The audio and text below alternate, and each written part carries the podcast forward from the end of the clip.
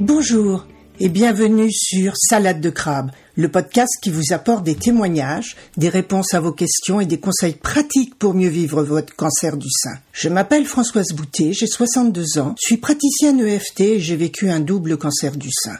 Pendant six mois, je me suis démenée pour comprendre ce qui m'arrivait, ce qu'on me faisait, et j'ai témoigné avec humour de ce combat dans mon blog et sur les réseaux sociaux. Je désire maintenant partager avec vous mon témoignage, afin que ce parcours et ces connaissances puissent vous aider à votre tour. Si cela vous plaît, je vous invite à me laisser un commentaire, par exemple à me dire si ce podcast vous aide. Et si vous avez aimé Salade de crabe, marquez 5 étoiles sur Apple Podcast, vous m'aiderez ainsi à le faire connaître. Et comme beaucoup de femmes vivent en ce moment même ce combat, parlez de salade de crabe autour de vous et partagez-le sur vos réseaux. Vous aiderez ainsi des femmes qui n'osent pas parler de leur cancer et qui ont besoin d'aide. Vous pouvez me retrouver, ainsi que mon blog, sur mon site www.équilibrance-coaching.com.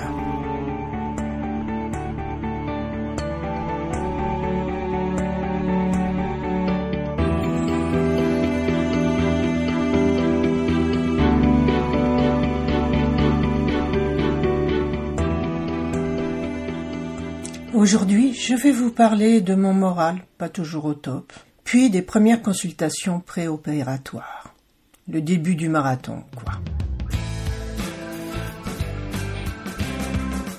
Mardi 10 mai 2022. Aujourd'hui, je n'ai pas la forme. Un message envoyé hier soir par une amie qui a lutté victorieusement contre le cancer et dont le père est en train de perdre la même bataille m'a profondément déstabilisé. Car elle écrivait les cicatrices qui font que tu n'oublies jamais, le cachet que tu prends et qui te transforme, tous ces non-dits, et qui font que tu subis sans rien dire, mais la médecine te soigne ce foutu cancer.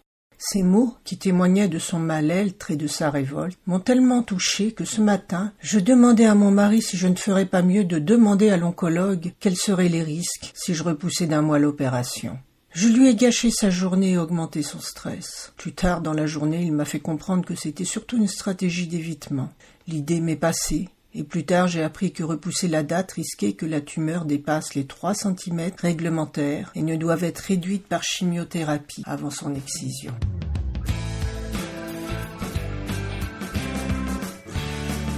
Mercredi 11 mai 2022.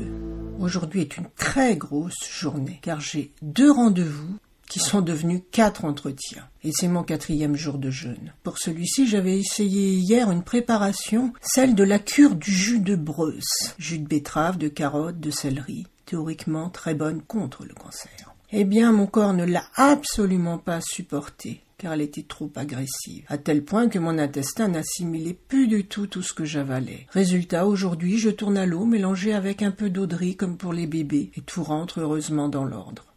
Je n'ai pas besoin d'un souci supplémentaire.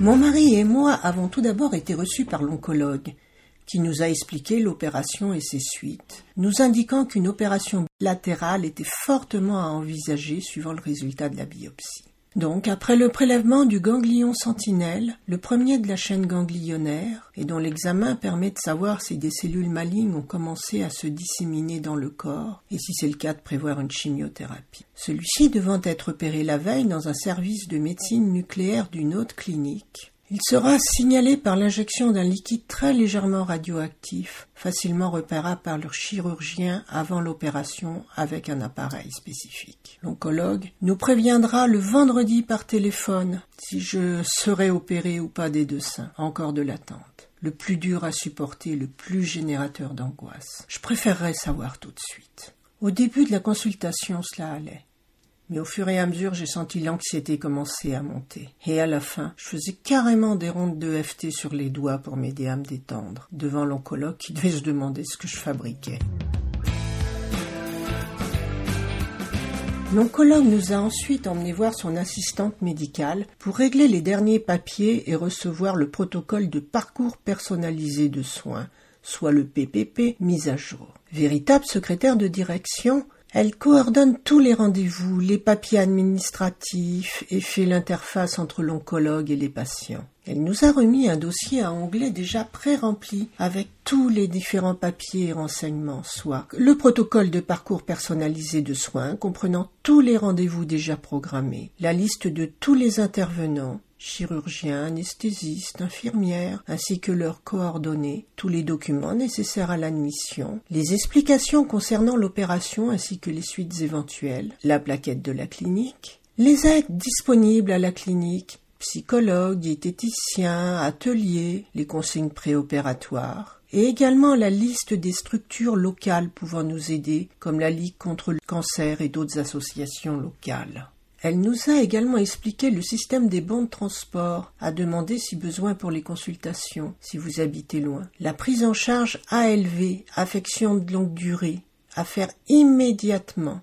Ensuite, comment faire ma préadmission, ainsi que plein d'autres choses que je n'ai plus captées du tout, du tout. Mon cerveau, en burn-out, disjonctait. Et à partir de ce moment, j'ai été incapable de me souvenir d'autre chose que de bribes éparses de conversation. Heureusement que mon mari m'accompagnait. Nous sommes ensuite allés faire ma préadmission dans un autre service, évidemment, car ce qui m'a étonné, cette ou ces opérations sont prévues en ambulatoire. Je serai emmené le matin par un VSL, puis ramené chez moi en fin de journée, après visite du médecin. Comme il s'agit d'une opération superficielle, pour eux, c'est-à-dire ne touchant ni muscles ni viscères, L'hospitalisation n'est pas nécessaire et la douleur devrait être légère. Inutile de vous dire que cette annonce ne m'a guère inspiré, surtout concernant la douleur, mais je n'étais absolument plus en état de réfléchir. Et enfin, nous avons rencontré l'anesthésiste qui m'a fait répondre à un questionnaire détaillé très complet. Il m'a rassuré. Il pouvait me perfuser dans les veines du coude. C'était ma grande angoisse après ma dernière anesthésie générale, qui avait été posée sur mon pied après plusieurs essais un peu partout. Et en y repensant, je me suis aperçu que je devais travailler en EFT sur cet épisode pour désactiver toutes mes peurs résiduelles. Nous en sommes sortis en fin d'après-midi, et j'étais rincé, la tête pleine d'informations, et en ayant oublié la plupart. Je vous donne rendez-vous lundi prochain pour la suite, ma seconde biopsie. Alors, Bonne semaine et à lundi